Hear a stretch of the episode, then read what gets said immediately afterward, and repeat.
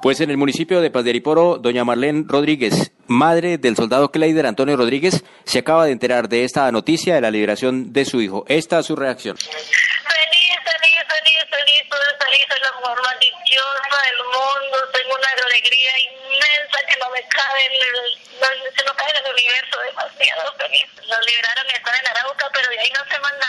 Uy, que estoy empezando a hacer. No, yo, yo lo único que quiero es agarrarlo, abrazarlo y besarlo, no quiero por el momento, no sé qué más haré después, pero es que lo importante es abrazarlo y besarlo. Y darle la.